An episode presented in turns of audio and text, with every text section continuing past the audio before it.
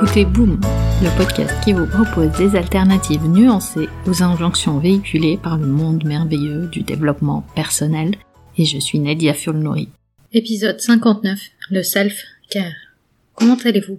Aujourd'hui nous parlons self-care, notion très tendance. La raison pour laquelle j'ai choisi ce sujet, c'est parce que je trouve qu'on attribue de plus en plus de pratiques superficielles au self-care, une sorte de réappropriation marketing du concept pour vendre tout et n'importe quoi. Des bains moussants, bougies parfumées, des journées dans un spa. Prendre soin de soi, le self-care, était évidemment un mot qui est revenu souvent ces deux dernières années en particulier, et je pense que sur les réseaux sociaux, nous entendons parler de self-care tout le temps. En général, de façon très simplifiée, on attribue au self-care beaucoup de choses qui sont en réalité des distractions du moment présent, en promettant une solution rapide à des problèmes plus profonds. Et j'étais un peu curieuse de savoir ce qu'est la définition la plus connue du self-care. J'ai fait une recherche rapide sur Google pour voir. Juste pour voir. Et voici ce que nous dit l'Internet. Bien sûr, il y a les bains moussants, le shopping, ne pas honorer ses engagements, chiller devant Netflix, manger un dessert. Mais aussi se connecter à des amis, être plus gentil avec soi-même ou plus bienveillante avec soi-même, faire du yoga, écouter de la musique, faire du sport ou pas, manger des légumes, dire oui, dire non. Mais laissez-moi vous dire, le self-care est très différent pour chaque personne. Tout est possible. Mais ce qui est vraiment important à retenir, c'est qu'aucune de ces actions ne crée le bien-être physique, émotionnel ou mental. C'est plutôt ce que vous en pensez et surtout ce que vous ressentez. Par exemple, je pourrais vous recommander de faire du yoga tous les jours pour vous aider à mieux vous recentrer, à mieux respirer. Mais si vous pensez que ça ne sert à rien et que vous ressentez une résistance, il est très peu probable que vous puissiez créer le résultat que vous souhaitez celui du bien-être physique, émotionnel et mental que promet le yoga. Et si vous décidez que vous êtes plutôt ouverte à la pratique du yoga avec compassion et acceptation, vous risquez de pratiquer différemment et de créer un résultat différent. Faire du yoga, c'est du self-care. Ne pas faire du yoga, c'est aussi du self-care. Et pour mettre en place une pratique du self-care, vous allez vouloir peut-être expérimenter des choses différentes. Et la clé est de vérifier à chaque fois avec vous-même pendant que vous le faites. Si vous scrollez les réseaux sociaux, notez ce que vous pensez, ce que vous ressentez. Si ça vous fait du bien, pourquoi pas? Avez-vous l'impression que scroller les réseaux sociaux contribue à votre bien-être émotionnel et mental? Sinon, êtes-vous prête à expérimenter une pause, une déconnexion? C'est la même chose avec votre routine et rythme du sommeil. Voyez ce que ces choses créent pour vous, ici et maintenant, et soyez prête à considérer si elles sont à votre service ou non. Et si c'est pas le cas, de nombreuses autres options vont s'offrir à vous, et prendre soin de soi devient un choix délibéré, une décision même et ce qui en résulte n'est jamais négatif. Des choses comme un travail de réflexion, être coaché, l'hygiène personnelle, planifier votre alimentation de façon qui vous sert le plus, faire de l'exercice, lire, pratiquer un sport, faire de la méditation, se connecter avec des amis, de la famille, à la nature, se déconnecter des réseaux sociaux. Et pourquoi pas des journées en spa ou des bains moussants.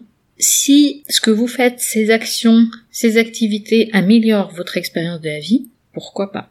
Et quand vous prenez une action qui semble nuire à la vie que vous voulez vraiment vivre, vous n'êtes plus dans le self-care. Vous êtes dans l'évitement. Quand on fait quelque chose pour éviter les émotions, comme trop manger, trop boire, trop faire euh, du shopping, trop travailler, trop dormir, ces actions ont toujours un résultat négatif de l'autre côté, comme euh, par exemple une prise de poids si vous voulez pas prendre du poids, des dépenses excessives, une déconnexion avec vos proches. Et le self-care n'est jamais une action de culpabilisation. Quand vous tentez et que vous n'y arrivez pas, c'est quelque chose à plutôt accepter. Parfois, vous n'y arrivez pas pour plusieurs raisons. Et quand je vous parle de self-care, je fais référence au fait de passer aussi du temps à prêter attention à ce qui se passe en vous. Parce qu'en réalité, nous passons souvent la plupart de nos journées à essayer d'éteindre des incendies, à éteindre le feu, à essayer d'arriver au bout de sa to-do list à rallonge, jusqu'à épuisement de toute ressource, de toute énergie. Et ce n'est jamais un bon signe. C'est ce qui mène à l'épuisement et au burn-out. Et le self-care, c'est vraiment prendre soin de soi d'une façon qui n'est pas du tout égoïste. Et beaucoup de femmes ont été conditionnées à croire que les besoins des autres passent avant les leurs. Mais être égoïste, c'est n'avoir aucune considération pour qui que ce soit ou quoi que ce soit.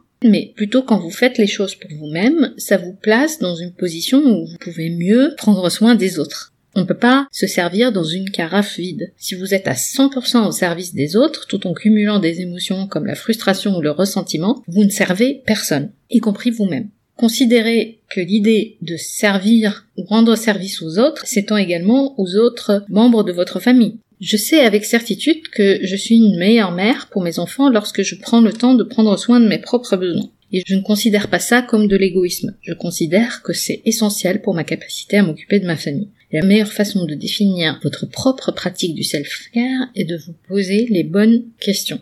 D'abord, de quoi avez-vous besoin en ce moment? Soyez précise. Qu'est-ce qui vous aiderait?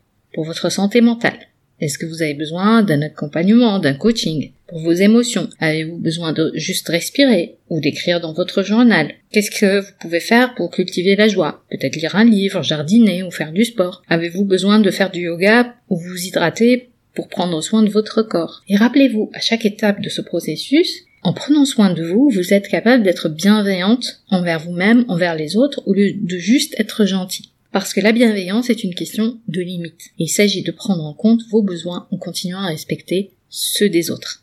Maintenant, laissez-moi vous aider à développer cette compétence autour du self-care. Si vous vous sentez prête à créer la boîte à outils qui vous convient pour prendre soin de vous, quelle que soit votre situation, Rejoignez-moi et un petit groupe de femmes motivées dans le bootcamp Self-Care à partir du 23 février et toutes les informations sont disponibles sur la page media.sofrolab.com. Pour conclure, rappelez-vous que ce n'est pas parce que vous appliquez les bonnes méthodes que le bonheur vous est dû. Vous retrouverez les notes et les liens vers les références citées dans l'épisode sur boom.sofrolab.com. J'ai hâte de vous parler vendredi prochain sur votre application de podcast préférée. En attendant, nous pouvons continuer la discussion. Vous pouvez me retrouver sur mes réseaux sociaux via nedia.sofrelab.com. Ah, juste une dernière chose. Je compte publier des épisodes supplémentaires en bonus de façon moins régulière. Le meilleur moyen de vous assurer de ne rater aucun épisode est de vous abonner sur la plateforme de votre choix pour recevoir une notification à chaque fois que je mets en ligne un épisode. Et si ce podcast résonne en vous, vous avez plusieurs moyens de le soutenir, juste en en parlant autour de vous, en le partageant sur vos réseaux sociaux ou en mettant 5 étoiles sur Apple Podcast et un petit commentaire